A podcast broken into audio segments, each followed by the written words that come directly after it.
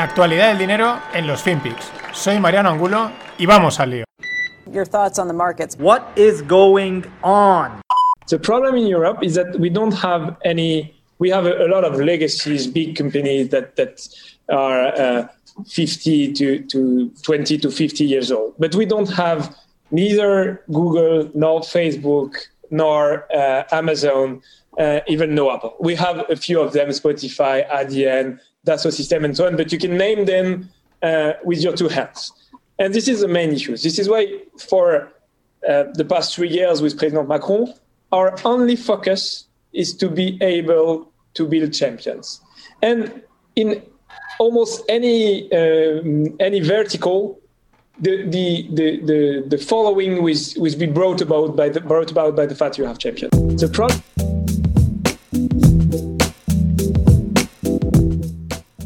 ¿Qué tal, no financieros? Este que oís es Cédric O, ministro francés de Digital y Telecomunicaciones. Y bueno, pues la Unión Europea no tiene solución. Reconoce que es que hay muchas compañías en Europa con 50, 60 años de historia muy grandes, pero no hay Amazons, no hay Googles, eh, y además en, el evento online que estaba hablando está patrocinado por Microsoft, por Google, por Nvidia. Esto es, es muy divertido. Y, claro, que están centrados en, Macron, en, en, conseguir esas compañías. Bien, pues por eso fracasa, o sea, por eso no conseguimos compañías grandes en Europa tecnológicas, porque están metidos los políticos regulando antes de que, antes de que la, la empresa se haya ni siquiera ideado, ya están esas empresas hiperreguladas. Entonces, por eso, o sea, la solución está en que os apartéis y dejéis a los emprendedores crear empresas. Mientras os centréis en a ver si conseguimos el nuevo Amazon, eh, pues nada, eh, seguiremos a la cola, seguiremos esperando a ver qué es lo que surge. Lo más probable es que surjan los países del este que están ahí, ahí, medio fuera, medio dentro de la Unión Europea, van un poquito más por libres y tienen más claro cómo funciona esto. Es decir, bajando impuestos y bajando regulaciones. Pero tranquilos, vosotros seguir, seguir para adelante. Aún así, eh, Francia pues inspira a día de hoy un poquito más de confianza en España. Aquí quería montar el Amazon público de, de correos o no sé qué. O sea, un disparate acojonante. Eh, por otro lado, eh, que no a los españoles hispanohablantes que no os dé vergüenza hablar en inglés. Ya habéis oído a los franceses cómo hablan y no es el primero que le oímos hablar una pronunciación acojonante.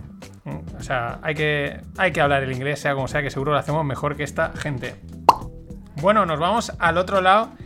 Bueno, no, nos vamos a todo el mundo, pero concretamente el foco últimamente está en el Indo-Pacífico, allí en la zona Asia, pero ahí, en el Pacífico.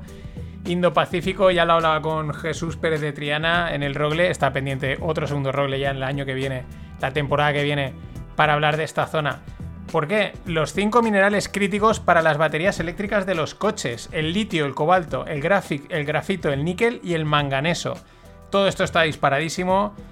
Eh, la demanda de estas nuevas tecnologías, no solo baterías, coches eléctricos, placas solares, todo el rollo este verde, está metiendo una presión compradora en estos metales que tampoco es que abunden eh, excesivamente, ¿no? O sean fáciles de extraer.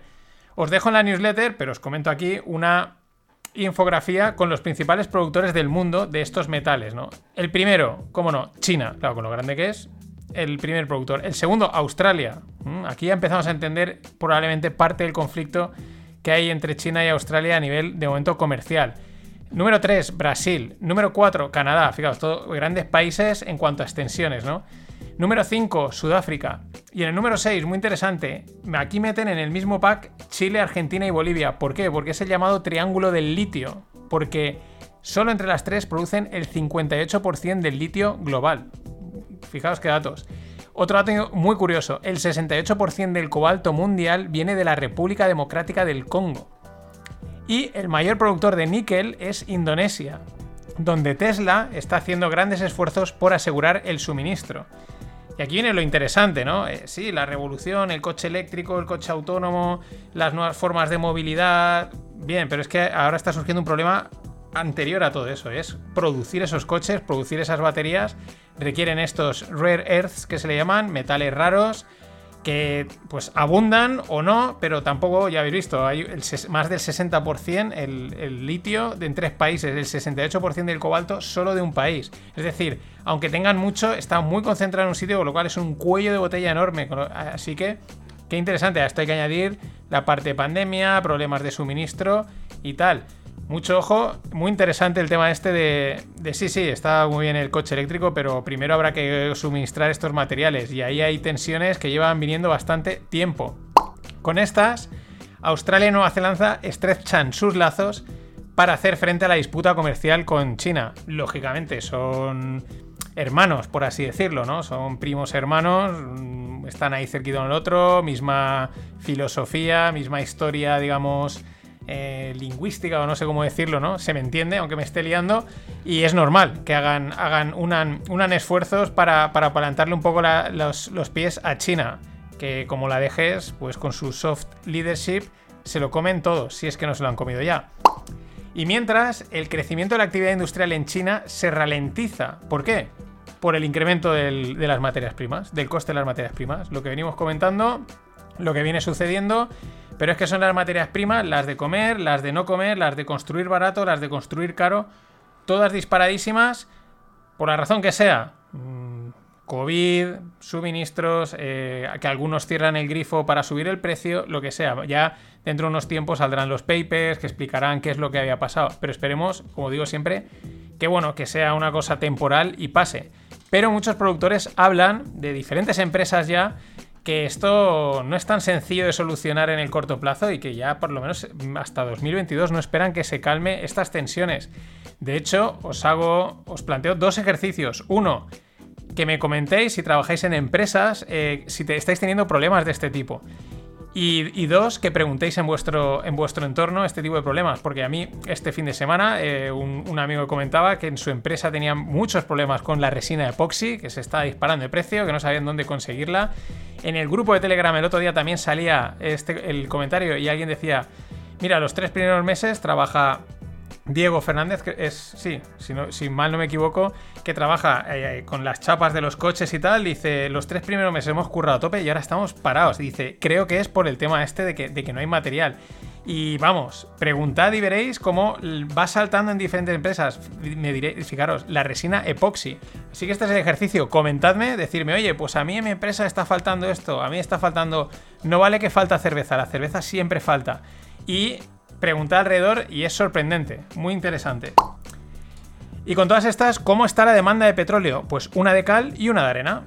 Crece mucho al oeste de Suez. Me mola esta división que hace el, periodista eh, de tomar Suez como referencia en el mundo, ¿no? Al oeste de Suez, es decir, en Occidente, en esta zona, crece bastante la demanda de, de, petróleo y sin embargo se deteriora al este, en todo Oriente, con la excepción de China, fijaos la contradicción, y Claro, Japón cae un 9,1% su demanda de petróleo respecto a abril de 2019. Bien ahí, ¿eh? no comparar con 2020, sino con 2019. Pues en Japón cae un 9,1%. Pero es que además hay que añadir que la India, Malasia y Vietnam siguen en confinamientos parciales. Ojo, ¿vale? Son países bastante productores de muchas cosas. La India ya sabemos que es un desastre ahora mismo con el tema del COVID, pero ojo con Malasia y Vietnam. Y para temblar un poquito, porque siempre hay que, hay que alegrarse hay que temblar, hay que estar ahí en el long short que es la economía y los mercados. Primer informe de Naciones Unidas sobre el uso de drones autónomos como arma contra personas. Esto lo podríamos con la terminología startup turil de startup sería drone as a weapon. Mm, están documentados en Turquía, eh, también lo habla, con, en el rogle correspondiente con Jesús Pérez Triana, el tema de los drones como arma de guerra. Mm, para atacar tanques, posiciones, pero hay por ahí también drones que actúan como, como armas de fuego, que pueden teledirigir, que se pueden eh, maquear o eh, modificar en casa, y eso es realmente peligroso. Aquí esperemos que los países estén desarrollando sistemas de, defensa y de, seguridad en estos aspectos, porque de verdad, eh, un tío puede, no quiero atemorizar a nadie, pero puede matarte desde el otro lado de la ciudad y, aquí no se ha enterado nadie, ya ni siquiera tiene que desplazarse, comiéndose una Coca-Cola en su casa eh, a, liarse a, cargar peña. Y esto es un riesgo serio. Y el riesgo serio que siempre está ahí, lo sabemos, pero al final te olvidas y bueno, haces marcha es la alimentación industrial, la alimentación al grande uso. Sabemos que, pues que no es en realidad buena. Yo tampoco es que sea un defensor de todas las ecologías estas que nos cuelan, pero sabes que algo que es industrial pues siempre lleva cositas. Pero es que te sale una marca de reconocidísimo prestigio, súper seria, súper fiable, suizos para más, para más pistas, es decir, Nestlé, y reconocen un documento que un 60% de sus principales productos de alimentación y bebidas no son saludables. Un 60%.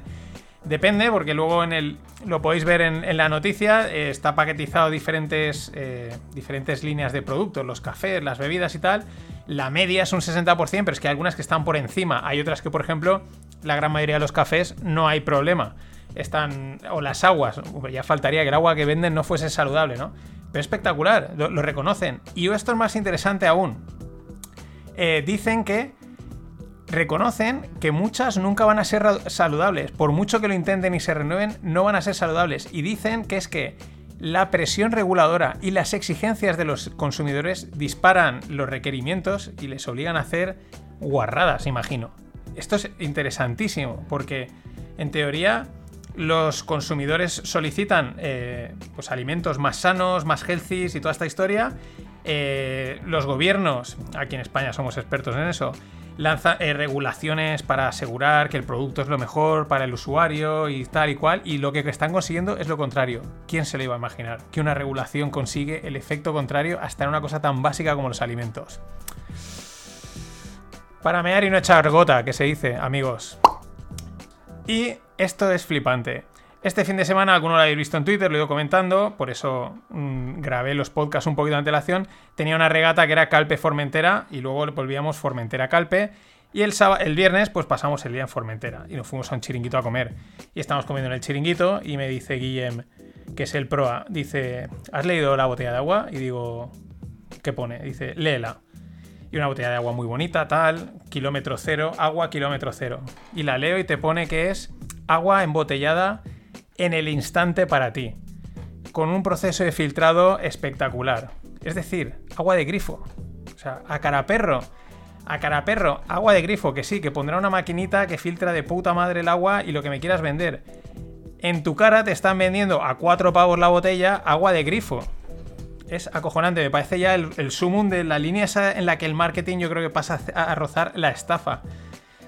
Que está claro, hubo, salió un informe hace años de las aguas de Pepsi de Coca-Cola que eran prácticamente agua embotellada. Bien, pero por lo menos alguien la ha cogido, la ha transportado, la ha llevado a un sitio. Pero es que esto eran botellas, botellas que, reutilizan, que las lavarán y todo eso, eso no lo pongo en duda.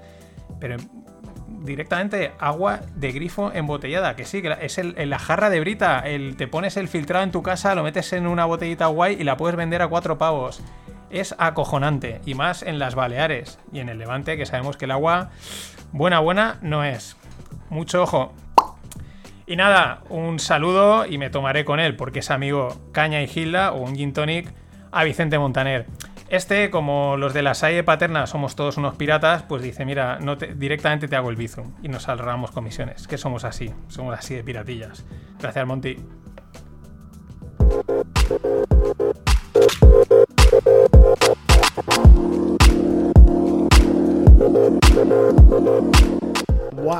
Is all I have to say. And uh, we said it. Uh, it's a fly PO. It's not an IPO for us. So that term that term is official.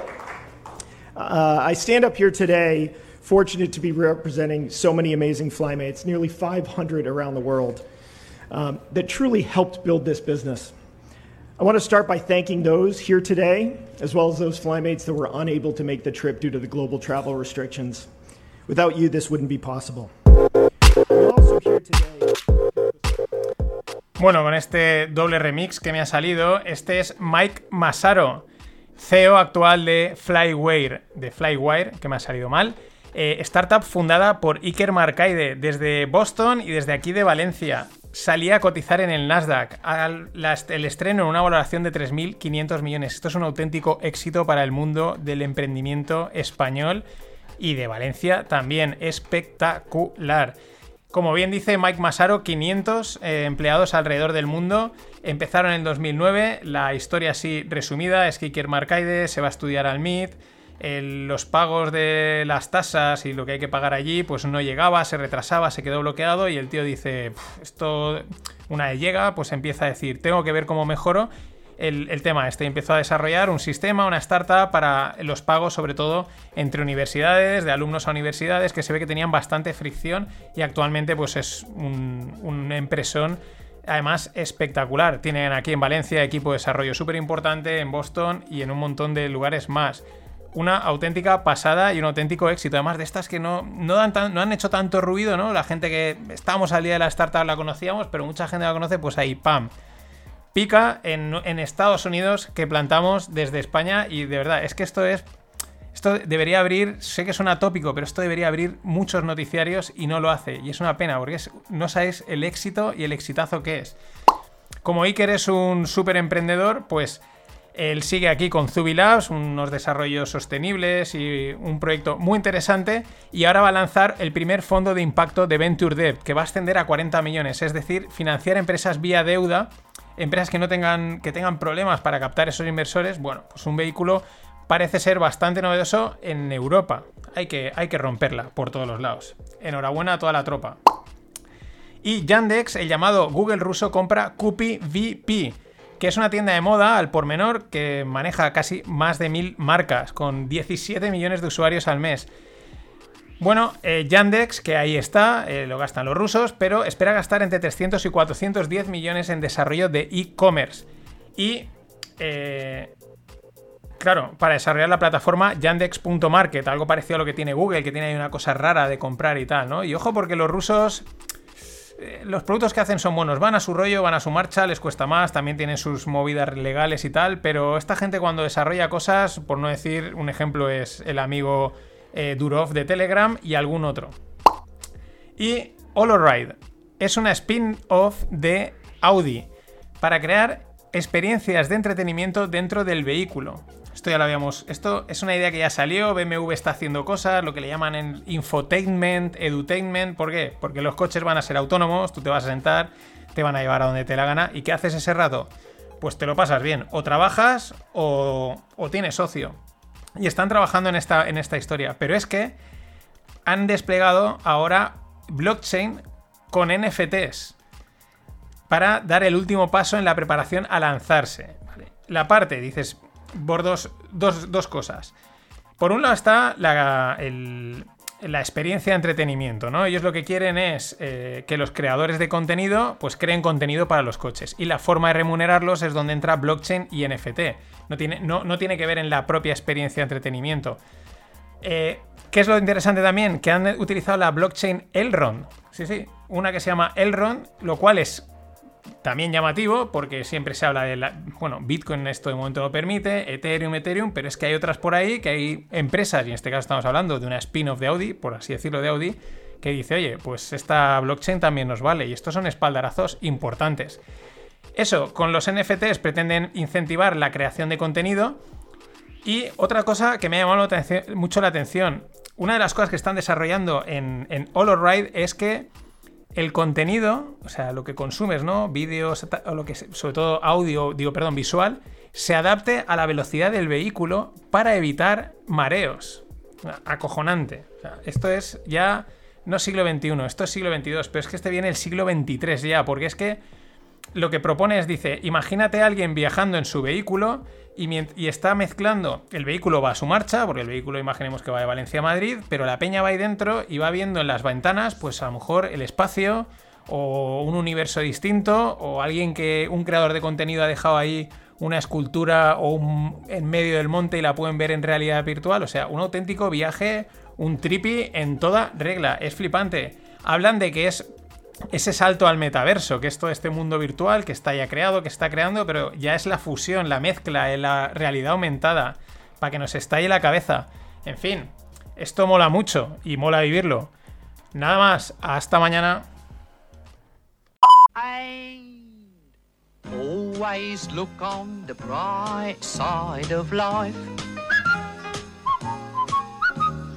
Always look on the light side of life.